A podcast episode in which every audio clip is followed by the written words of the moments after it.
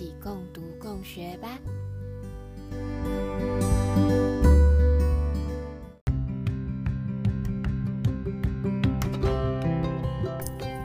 今天在家备课的时候啊，媒体醒了，然后他左看右看，接着惊涛式的哭腔说：“妈妈，弟弟累。”然后在一个床睡觉的弟弟马上就被吵醒，然后大哭。幸好姐姐总是有办法让弟弟破涕为笑。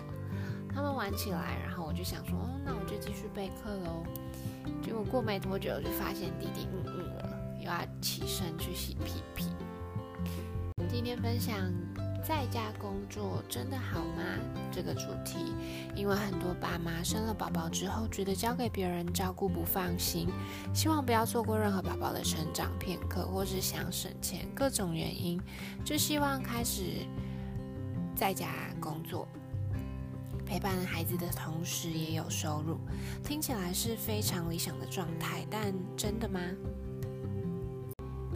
今天会跟大家分享，在家工作这几年下来，发现有几个问题可以先想一想：你适合在家带小孩吗？你适合在家工作吗？在家边工作边带孩子的缺点是什么？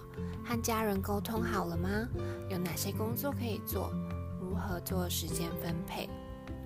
今天就由我自己的故事带大家想想这几个问题吧。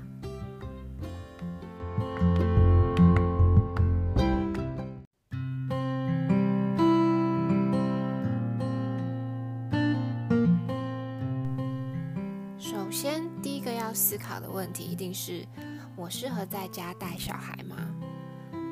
确定适合，我们再来想下一个问题：我适合在家工作吗？先想象自己一整天、一整个礼拜、一整年都完全没有休息的，必须见到眼前这个小生物，自己会不会 lose control，或者是 too panic？毕竟在家工作的主要目的就是希望能陪在孩子身边。如果自己耐心不足，或者是自我控制能力很差，很容易受到干扰，头脑无法多工使用，很容易爆炸，那这样生活与工作界限薄弱的生活模式，势必会让育儿跟工作的压力互相加成。我们都不希望家人把工作上的情绪带回家，那我们有没有办法在家中这个单一场域，把所有的工作跟情绪划分开来？你有办法接受工作的时候一直被打扰吗？思考到一半，小孩跑来，请你帮他画手表、洗屁股。会这么提醒，是因为我在家远距工作三年多以来，在只有一个孩子的时候，我大约都是在忙奇德王国的教案、翻译，还有偶尔教课，在自己熟悉的翻译跟教育领域，其实还算得心应手。但有了两个孩子之后，单单是育儿这件事情就和以往天差地远。一睁开眼睛就要处理两张嘴巴、两颗小屁屁，尤其小的那只刚开始一天要洗五六七次屁屁，每天读好多本绘本，玩好多次搬家家酒，好多种玩具，还有最令我崩溃的哄睡陪睡。嗯，虽然陪睡是个思考跟短暂休息的好时机啦，但我又是个超级亲密加科学育儿的妈妈。婴儿有需求，就是会马上回应。所以，除了孩子的生理需求，你还要处理好他们跟自己的心理需求。除了这些以外，还有工作的各种事项。有时候压力比较大，难免会烦躁，但就要时常深呼吸，静下心来提醒自己，在家工作的初衷是为了有品质的陪伴孩子。套句我们家老公跟我说的话：“为了工作上的事情对家人发脾气或没耐心，很不值得。”现在我有固定的国高中英文家教，然后偶尔接秘乳道府家访，和特教街的朋友成立 Our Kids 儿童能力评估工作室，也不定期的开设宝宝手语或是其他课程等等。同时依旧很努力的经营着 YouTube 跟 Facebook 社群，每周还有给自己固定的读书进度，还是会常常忙到焦头烂额，然后又不知道在忙什么，但就把进度。清楚的规划好之后，多深呼吸，多冥想，多拥抱另一半，就可以用很感恩又幸福的心面对每一天。尤其像是现在媒体已经三岁了，会看到一些教养的收获。他是一个情绪稳定、爱阅读、几乎不看电视、不爱吃甜食的孩子。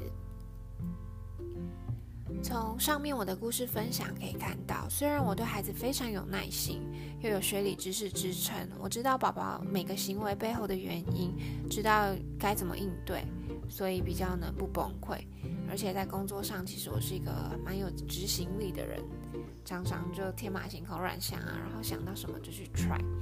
但其实在家工作的缺点就是需要很强大的自律性跟规划能力，思绪又时常被中断，工作到一半常常需要暂停，就很需要做好时间分配。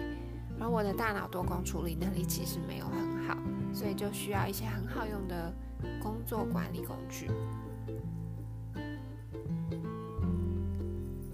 例如说，早上起床会先用 Google Calendar，它的好处就是可以直接同步到 iPhone 的行事历。那 To Do List 我会用 Notion，它除了代办事项安排的很清楚之外，也可以写日记啊、储存网站或是记录孩子的照片。那跟团队工作的话，我是用 Slack 跟 Asana，大家可以都看看哪个用起来比较顺。嗯，我自己还是习惯一定要加上手写在无印良品的本本里。不管你是习惯手写还是手机秘书，我觉得找到工具，然后用习惯善用它是很重要，可以帮助思考，也节省很多时间的。回到在家工作，我们要学会一心多用，毕竟你们知道，孩子太安静也不一定是好事。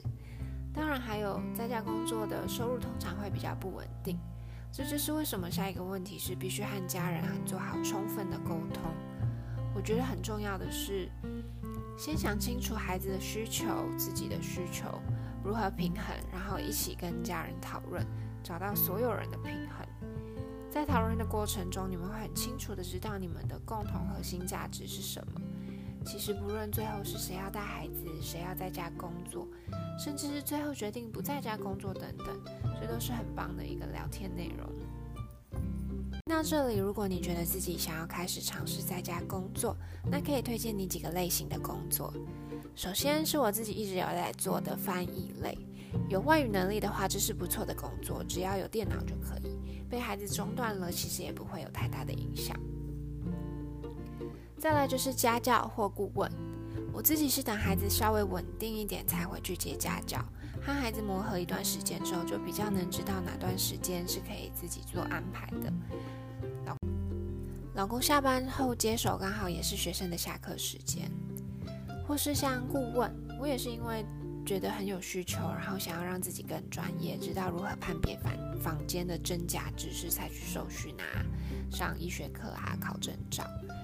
那因为咨询的时间比较不固定，就要好好跟家人协调。如果真的无后援，现在有很多像线上家教或顾问的平台可以利用。第三个，如果文笔很好，可以试试专职写文章，当特约记者，帮品牌写专业文章，或是商品的开箱文。这跟 blogger 有点像，但就是有稿费，又不用自己想主题。例如，我曾经帮育儿网站写过文章，或者是朋友因为喜欢甜点，就帮呃食材的网站写文章。第四个，行销操作类。有许多企业会需要广告投放或是 SEO 优化的人才，这薪资也会高一些些。第五个是许多妈妈会尝试的网拍或是团购等经营自有品牌。实不相瞒，我也曾经尝试过，这是一个不太需要很多资金就可以很好入门的一条路。不过，不过也很需要很多时间去拍照、行销、包货、寄货等等，还有囤货跟客服都要一个人包办。加上竞争很激烈，就看每个人实力喽。身边有好几个朋友也是开始尝试在 LINE 群里先贩售商品，然后有人是尝试了卖衣服之后做不起来，后来开始卖日用品才开始获利，也有人是刚好相反，所以 try and error 是必须的。那第六个就是当 Instagram 或者是 YouTuber、布洛克或是直播主，当然这就要找到自己的路线跟用心去经营。不过我自己的经验是，不管有没有成功成为收入的来源，这些文字或是影像都是很好的记录跟回忆。希望大家都能找到适合自己跟整个家庭的模式，然后记得加入我们的私密社团“布朗尼老师育儿学”，一起听听其他人的经验谈，一起共读共学吧。